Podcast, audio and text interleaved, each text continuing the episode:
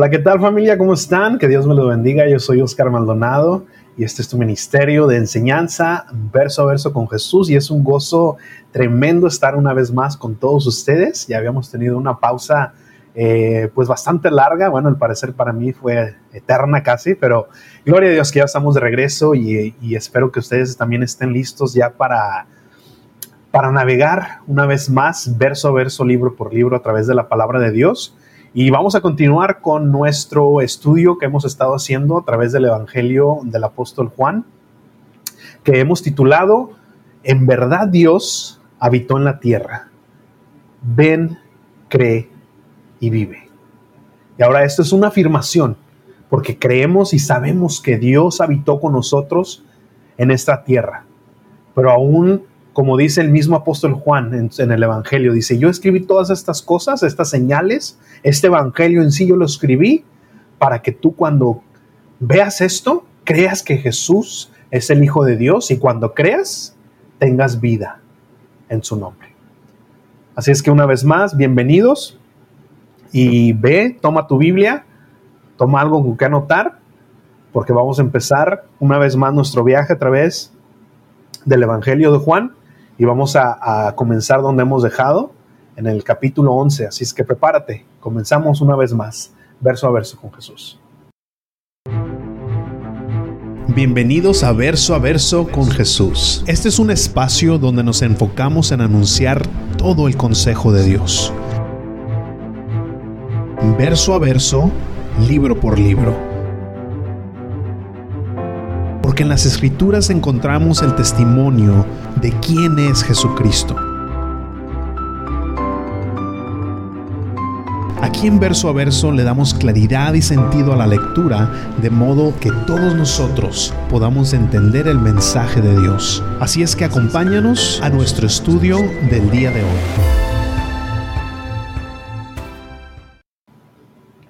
Así es que comenzamos familia, vayan a sus Biblias y vamos a leer Juan capítulo 11, versículo 1, versículo 1 y el día de hoy vamos a estudiar solamente seis versículos. Eh, pero porque hay tantas cosas aquí, quiero que, que, captemos todo. Así es que vamos para allá y si no tienes oportunidad de tener tu Biblia ahí, pues lo puedes leer en pantalla.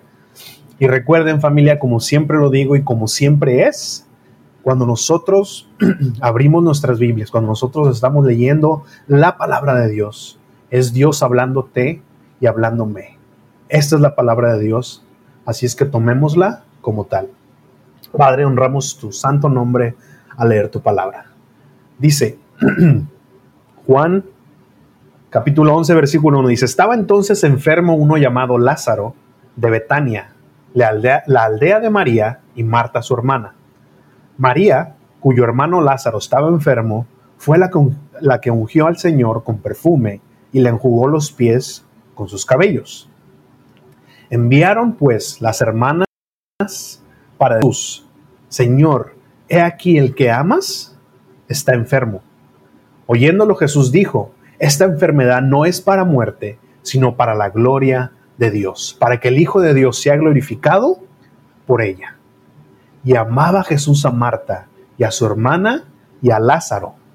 Cuando oyó pues que estaba enfermo, se quedó dos días más en el lugar donde estaba. Vamos a hacer palabras de oración. Padre, te damos gracias por tu palabra y gracias Señor y en el nombre de Jesús venimos a ti dándote la gloria y la honra. Gracias por este día que nos has dado y gracias por esta oportunidad, por este medio, por todo lo que usamos Señor, porque aún lo que somos, lo que usamos es para tu gloria, Señor. Glorifícate en este tiempo, glorifícate en, las vidas de cada una de las personas que escuchan, Padre, eh, y que esta semilla caiga, Señor, en ese corazón que esté listo para germinar y listo para dar ese fruto y que tu nombre sea glorificado. Padre, te damos gracias en el nombre de Jesús. Amén. Familia, este pasaje es eh, muy, muy interesante, porque no sé cuántas veces a ustedes les ha pasado que eh, están orando al Señor por una situación, por, no sé, cualquier cosa, y, a veces parece que el Señor no solamente sentimos que no está actuando, sino que a veces sentimos que está indiferente. O lo que es a veces peor, ¿no? Que estamos orando por una situación y, desplegamos nuestro corazón ante el Señor y parece que el Señor está actuando totalmente opuesto a lo que nosotros estamos orando. A mí me ha pasado, no sé si a ustedes les ha pasado, ¿qué, qué, podemos pensar o qué podemos, dónde podemos nosotros encontrar eh, paz cuando eso está pasando? Vamos a ver qué es lo que nos tiene que decir la palabra de Dios, nuestras hermanas Marta y María, qué nos pueden enseñar a través de esto. Y claro, el Señor a través de ellas. Entonces estaba enfermo uno llamado Lázaro de Betania, la aldea de María y Marta su hermana. Vamos al versículo 3. Dice, enviaron pues las hermanas para decir a Jesús, Señor, aquí el que amas está enfermo. Y aquí quiero que veamos el primer eh, principio que, que tomamos de esta porción. Cuando nosotros nos acercamos al Señor, ¿cómo lo hacemos? Muchas veces cometemos el gran error, y aún la palabra de Dios misma nos dice, eh, nos acercamos al Señor y a veces, aunque no lo digamos, pero tenemos ese pensamiento o, eh, podemos llegar a, pensar que el Señor, Señor, mira, por, Señor, yo te amo. Señor, mira, yo he hecho todo esto por ti. He hecho todo esto, voy a la iglesia, hago esto, y, y podemos acercarnos al Señor con ese sentir en nuestro corazón de pensar de que porque nosotros hemos hecho esto, el Señor tiene que hacer entonces esto otro. Acuérdense que la palabra de Dios dice que el Señor no es deudor de nadie. Entonces familia, no nos acerquemos al Señor aludiendo a las cosas que nosotros hemos hecho por Él. Señor, yo fui, Señor, yo hice, ayudé. Señor, yo te amo, aún ni siquiera por el amor que nosotros tenemos hacia el Señor. Ni siquiera por ese amor tenemos que nosotros aludir a Él, sino hacer lo que hicieron nuestras hermanas María y Marta. Fíjense, y aún el mismo apóstol Juan, cuando escribió ese evangelio, él nunca se llamó por su nombre, sino solamente aludió al amor de Jesús hacia él. Lo vemos por todo el evangelio, ¿verdad? El discípulo que Jesús amaba, el discípulo que Jesús amaba. Entonces, Siempre recordemos familia que las obras de Cristo son las que nos hacen aceptos ante el Padre. La, justicia de Jesucristo es la que es eh, dada a nosotros, acreditada, imputada a nosotros, para entonces nosotros poder acercarnos ante el Padre. Puede que ninguna de nuestras obras son aceptas si no son a través de Jesucristo. Esa es la justicia. Por Él somos justificados, no por las obras que nosotros podamos hacer. La justicia perfecta de Cristo es la que nos habilita para acercarnos al Padre. Nunca nos acerquemos al Padre aludiendo a, que a lo que nosotros hemos hecho, aludiendo a nuestro amor, porque aún nuestro amor, aún nuestras mismas palabras, familia, son fluctuantes. Nosotros no amamos al Señor con la misma intensidad todo el tiempo. Nuestro amor no es perfecto hacia el Padre. No lo es. Aunque tú quieras pensarlo, nosotros pecamos. Y nuestros pecados, nuestras acciones que no son conforme al corazón de Dios, que no son conforme a lo que el Señor nos manda hacer, esa es una muestra de que no amamos al Señor con la misma intensidad todo el tiempo. Hagamos lo que hicieron nuestras hermanas. Señor, el que tú amas. Señor, porque tu palabra dice, Señor, porque tú me amas. Y eso porque lo dice tu palabra, me lo mostraste. Entonces aludimos a las obras de Jesús, aludimos a las promesas de Dios, no a las declaraciones, a las, eh, cuando dice yo declaro, yo concreto, a los, todo eso, no aludas a nada de eso. Alude a la palabra, a la palabra de Dios, a lo que el Señor ya ha dicho, nos ha dicho a nosotros, ¿verdad? Es que siempre recuerda, vamos al Padre en oración por medio de Jesucristo, conforme a su palabra, conforme a su amor. Ahora, se acercan nuestras hermanas María y Marta de esta manera, aludiendo al amor del Señor por su hermano, por Lázaro, pero si nos ponemos a pensar como que falta una parte del mensaje ahí, cuando nosotros oramos y sobre todo por, por sanidad, ¿qué es lo primero que, eh, o qué es lo que nunca falta en esas oraciones? Señor, sana, ¿no? Sana a esta persona, aún nosotros mismos, ¿no? Cuando oramos por sanidad, eso es lo que pedimos, Señor, sáname. Tengo esto, sáname. Pero parece ser que María y Marta no lo hicieron de esa manera. Señor, el que, está eh, el que tú amas está enfermo. Y eso fue todo el mensaje que estas mujeres mandaron.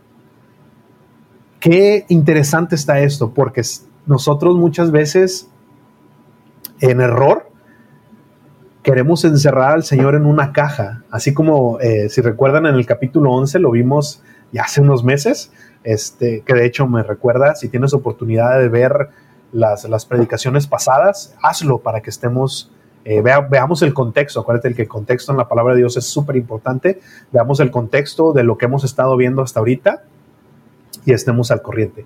Pero en el capítulo 9 vemos cómo los discípulos ven a un hombre que nació ciego y le dicen, le preguntan a Jesús, Jesús, ¿quién pecó? ¿Él o sus padres? Porque la respuesta a, su a su ceguera de nacimiento es A o B, Señor. O él pecó o sus padres. Dinos quién fue. Y a veces nosotros nos acercamos así al Señor queriéndole dar eh, esa este, opción múltiple, ¿no? Señor, ¿es A o B? ¿Cuál es? Y no hagamos eso, familia. No hagamos eso. El Señor no, no lo querramos enseñar, en, encerrar en nuestra manera de pensar, en, nuestros, eh, en nuestra eh, idea de cómo tiene que hacer Él las cosas. Porque ¿qué fue lo que les dijo a, sus discípulos en esa ocasión en el capítulo 9? Hey, no es A ni B. De hecho, no pecó Él ni sus padres, sino esta enfermedad fue para la gloria de Dios. Entonces me encanta cómo María y Marta hicieron esto. Solamente mandaron decir, Señor, el que tú amas está enfermo. Es como casi diciendo entre, entre líneas, ¿no? Señor, que se haga tu voluntad tú sabrás qué hacer. Tú eres el que tienes la mejor respuesta. Tú eres el que tienes la mejor respuesta. Que se haga tu voluntad. ¿Cómo nos enseñó a orar cuando le dijeron sus discípulos a Jesús? Jesús, enséñanos a orar. Y nos dio ese, ese, ese formato, ¿no? Ese, esa oración modelo. Y dentro de, dentro de esa oración dice que se haga tu voluntad. Jesús mismo en el Getsemaní, cuando él estaba en agonía, ¿qué fue lo que dijo? Presentó su corazón, presentó lo que él deseaba, ¿no? Señor, si es posible que pase de mí esta copa, hazlo. Pero que no se haga mi voluntad, sino la tuya. No perdamos de vista eso nunca, familia. Que se haga su... Y créanme, que es ahí donde nuestra fe tiene que eh, entrar en acción. Porque es muy fácil decir, Señor, que se haga tu voluntad, cualquiera que ésta sea. Cualquiera que ésta sea tu voluntad, que se haga. Pero es más fácil decirlo que hacerlo. Créanme, porque toma conocer al Señor, toma fe para muchas veces eh, ver cómo ora el Señor en nuestras vidas y parece ser que no, que no está haciendo algo bueno en nuestras vidas. Pero es ahí donde tenemos que saber, familia, que la voluntad del Señor es buena, agradable y perfecta. Y de hecho, quiero que, veamos eso un poco en Romanos 12.2. Vamos a ver eso rápidamente. Romanos 12.2 dice, no os conforméis a este siglo, no te, no te amoldes, no amoldes tu forma de pensar, tus costumbres a este, a este siglo, dice, sino transformados por medio de la renovación de vuestro entendimiento, para que comprobéis cuál sea la buena voluntad del Dios, agradable y perfecta. Para que te des cuenta, para que descubras que la voluntad del Señor es buena, agradable y perfecta. ¿Cómo podemos nosotros llegar a confiar en alguien? Conociéndolo, pasando tiempo con esa persona. ¿Cómo vamos a confiar en el Señor? si no lo conocemos, si no pasamos tiempo con Él, si no lo vemos actuar. Y créame que necesitamos conocer al Señor profunda e íntimamente a través de su palabra para poder pasar familia por a, través de estas dificultades, porque lo que pasó María, Marta y aún Lázaro mismo, familia, y sobre todo porque vamos a ver ahorita cuál fue la respuesta, porque ese fue el mensaje, ¿verdad? Los mensajeros llegaron con Jesús y le dijeron, Jesús, María y Marta dice que el que tú amas está enfermo. Ahora vamos a ver lo que Jesús les mandó decir con estas personas. ¿Cuál fue la respuesta de Jesús que mandó con estos mensajeros? María, Marta y aún el mismo Lázaro tuvieron que pasar por una situación difícil, dolorosa. Pero vamos a ver cómo el Señor se glorificó en sus vidas y a través de esa gloria desplegada, ellos pudieron también ser no solamente partícipes de ese milagro, pero también fueron eh, testigos de ver el poder de, de Dios, de ver la gloria de Dios. Ahora la gran pregunta es, ¿quieres que el Señor se glorifique en tu vida? A veces, y escuchamos esa pregunta y queremos decir, sí, amén, ¿verdad? ¿Quién no? ¿Quién como hijo de Dios, como hija de Dios, no quiere que la gloria de, que la gloria de Dios se manifieste en nuestras vidas? Pero muchas veces lo que eso toma es dolor, pena, sufrimiento. ¿Por qué? Porque es lo que nos va a hacer conforme al carácter de Cristo. Familia, el Señor se glorifica en nuestras vidas. Una, y creo que la mayor, cuando nosotros somos hechos a la imagen de Jesucristo en cuanto a carácter. ¿Cómo va a ser eso? Si no es a través de dificultades. Entonces el mensaje de Jesús fue este, Señor, el que tú amas está enfermo. ¿Cuál fue el mensaje que mandó Jesús para ellas? Versículo 4. Oyéndolo Jesús, dijo, esta enfermedad no es para muerte, sino para que la gloria de Dios, para que el Hijo de Dios sea glorificado por ella. Y escuchamos este mensaje, ¿no? Imagínate que tú hayas mandado decirle a Jesús eso y que diga él, hey, no te preocupes, esta enfermedad no es para muerte, sino es para la gloria de Dios. Amén. Yo quiero que el Señor se glorifique en mi vida. No es para muerte. O sea, hubiéramos empezado, alabaré, alabar, ¿verdad? Ese es mi Señor, ese es mi Dios. Y me encanta porque ese fue el mensaje, ¿verdad? Que mandó decir. Que tuviera llegado ese mensaje, dice, dice el Señor, que no, esta enfermedad no es para muerte, sino es para que se glorifique Él. ¡Wow! Yo sé que Jesús va a venir y va a sanar a Lázaro y se va a dar la gloria así. ¿Verdad? Nos encantaría, nos encanta eso eh, porque suena perfecto. Y aún el versículo 5 creo que afirma un poco eso.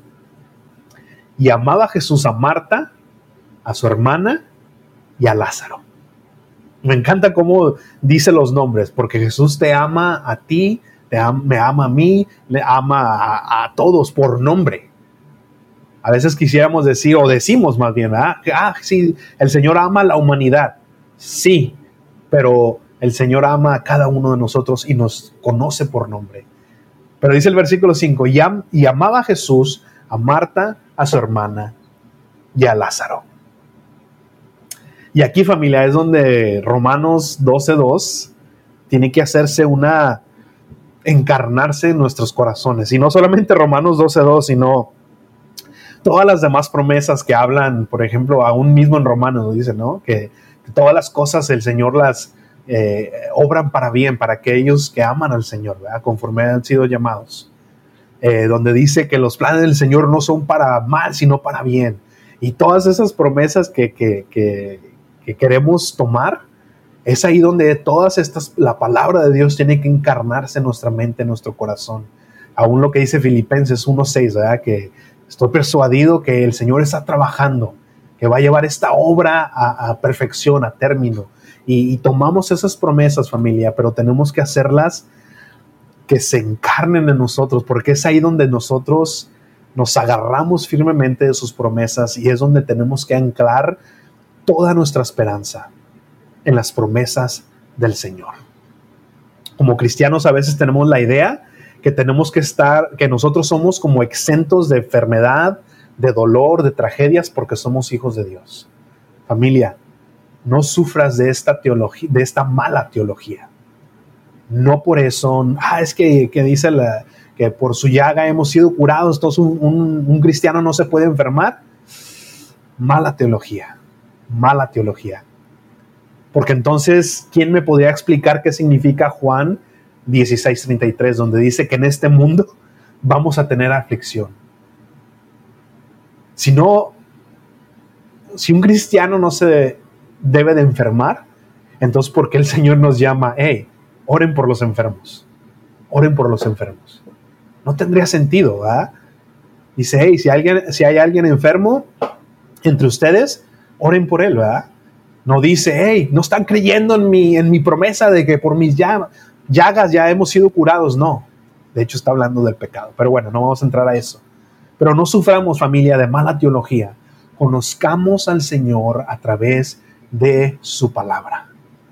Por eso les digo que para cuando nos enfrentamos ante situaciones tan difíciles como esta, tenemos que conocer a nuestro Señor como dice su palabra. Si no, familia, vamos a dudar, vamos a flaquear, vamos a pensar que el Señor no nos ama, vamos a pensar que el Señor no está actuando, vamos a, perdernos totalmente y es donde el enemigo aprovecha para empezar a, mandarte esos dardos a tu corazón, a tu mente y dejemos de confiar, dejemos de creer. Entonces, no suframos de esa mala teología. Recuerden que el propósito de nuestras vidas es la gloria de Dios ya sea conociendo a Jesucristo como nuestro Salvador o conociéndolo como juez. Vamos para Efesios 1 y vamos a leer ahí una porción este, bastante extensa. Entonces vamos a ponerlo en la pantalla por si no están, no tienen acceso a sus Biblias. Mientras lo pongo aquí, Efesios 1, versículo 4. Ahí disculpen, lo tengo todo marcado, pero espero que tú también tengas tu Biblia marcada así. Y vamos a leer hasta el 14. Dice, según nos escogió en él antes de la fundación del mundo, para que fuésemos santos y sin mancha delante de él, en amor, habiéndonos predestinado para ser adoptados hijos suyos por medio de Jesucristo, según el puro afecto de su voluntad. Aquí está el versículo 6, dice, ¿para qué? ¿Para qué fuimos adoptados? ¿Para qué fuimos predestinados? ¿Para qué nos va a presentar santos y sin manchas delante de Él? Para alabanza de la gloria de su gracia. Para que ese carácter, ese carácter del, del Señor, su gracia, sea alabada. Para alabanza de Él. Con la cual nos hizo aceptos en el amado, en quien tenemos redención por su sangre, el perdón de pecados, según las riquezas de su gracia, que hizo sobreabundar para con nosotros en toda sabiduría e inteligencia, dándonos a conocer el misterio de su voluntad según su beneplácito, el cual se había en sí mismo de reunir todas las cosas en Cristo en la dispensación del cumplimiento de los tiempos que están en los cielos como las que están en la tierra. Seguimos leyendo, dice, en él, en él asimismo tuvimos herencia, habiendo sido predestinados conforme al propósito, propósito del que hace todas las cosas según el designio de su voluntad, a, fin de que qué? De que seamos para alabanza de su gloria.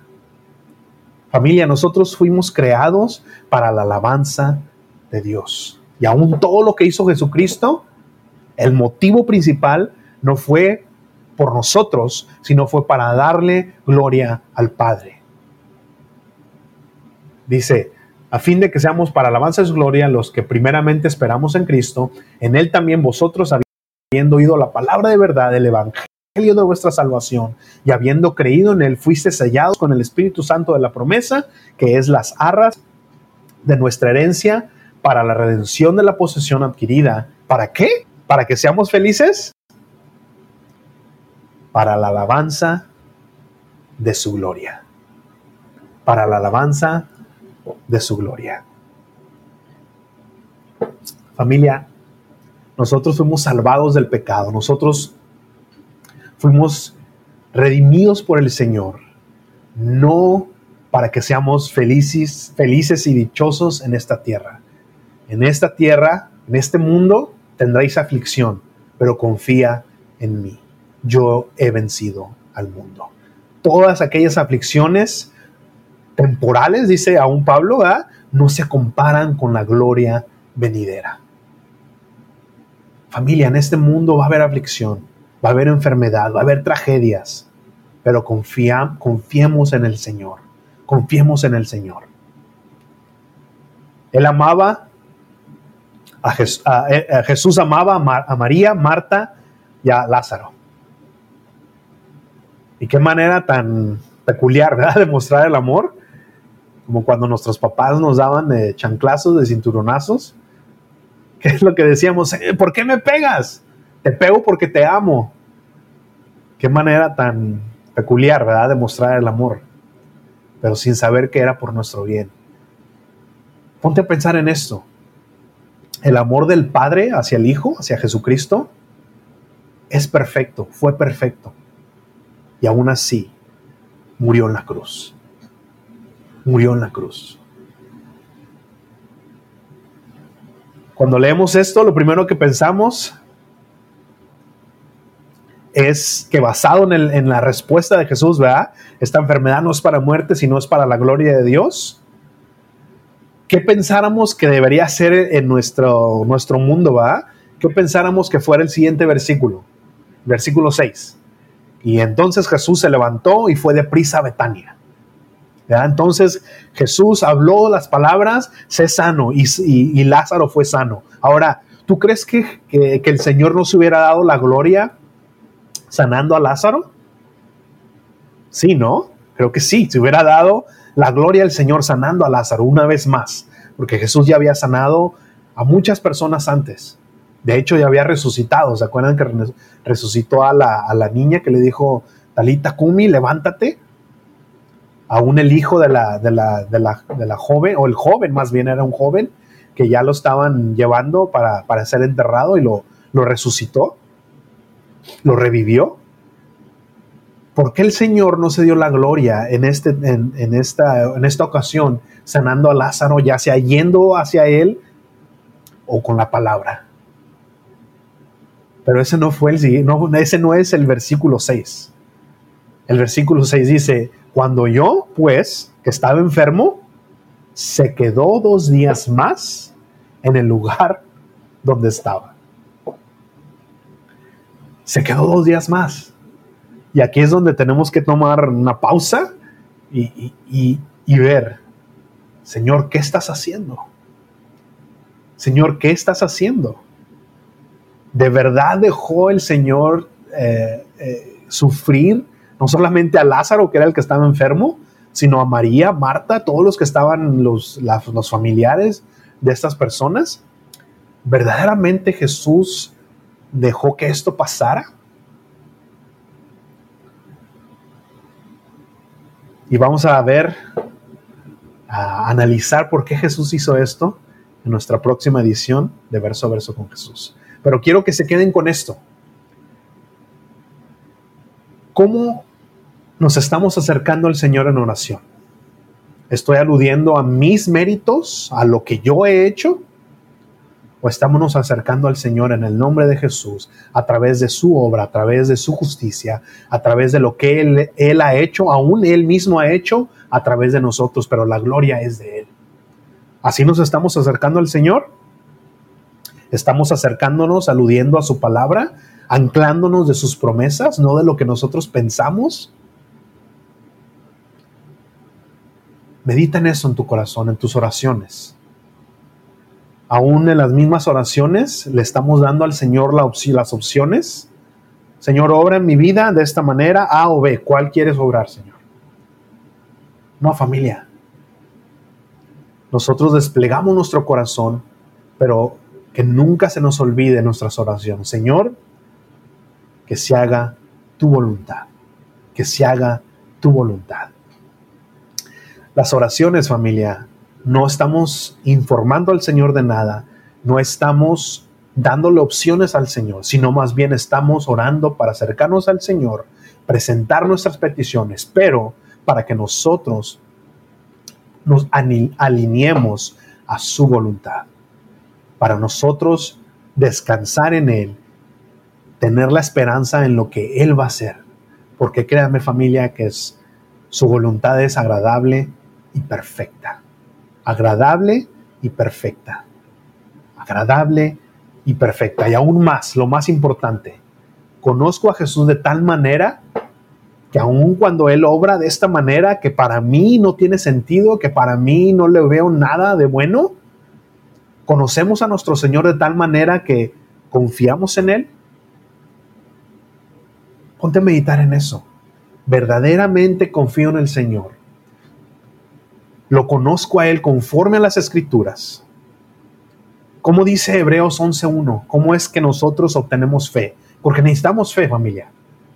La fe viene por el oír y el oír la palabra de Dios. Y la palabra de Dios da testimonio de quién es Jesucristo. A través de la palabra de Dios conocemos el carácter de Dios, conocemos quién es Dios en realidad como obra, pasamos tiempo con Él, lo conocemos y entonces podemos saber que verdaderamente sus planes son de bien y no para, para mal. Verdaderamente Él dice que nos tiene en el hueco de, su mano. Verdaderamente Él dice que nos ama. Verdaderamente Él dice que todas las cosas obran para bien.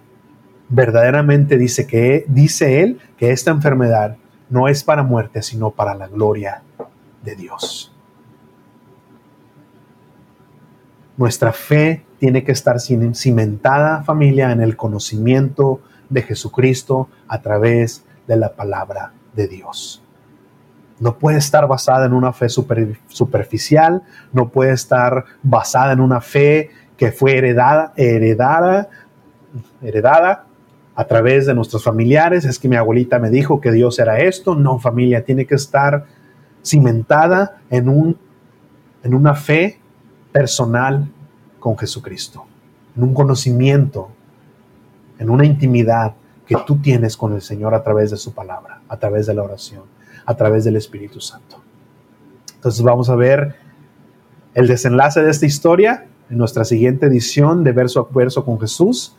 Mientras les ruego que si no han visto los otros eh, mensajes, lo hagan para que nos pongamos al corriente, veamos el contexto, todo lo que tenemos que ver. Si no, mientras, familia, que Dios me los bendiga. Yo soy Oscar Maldonado y nos vemos en la próxima edición de verso a verso con Jesús. Chao.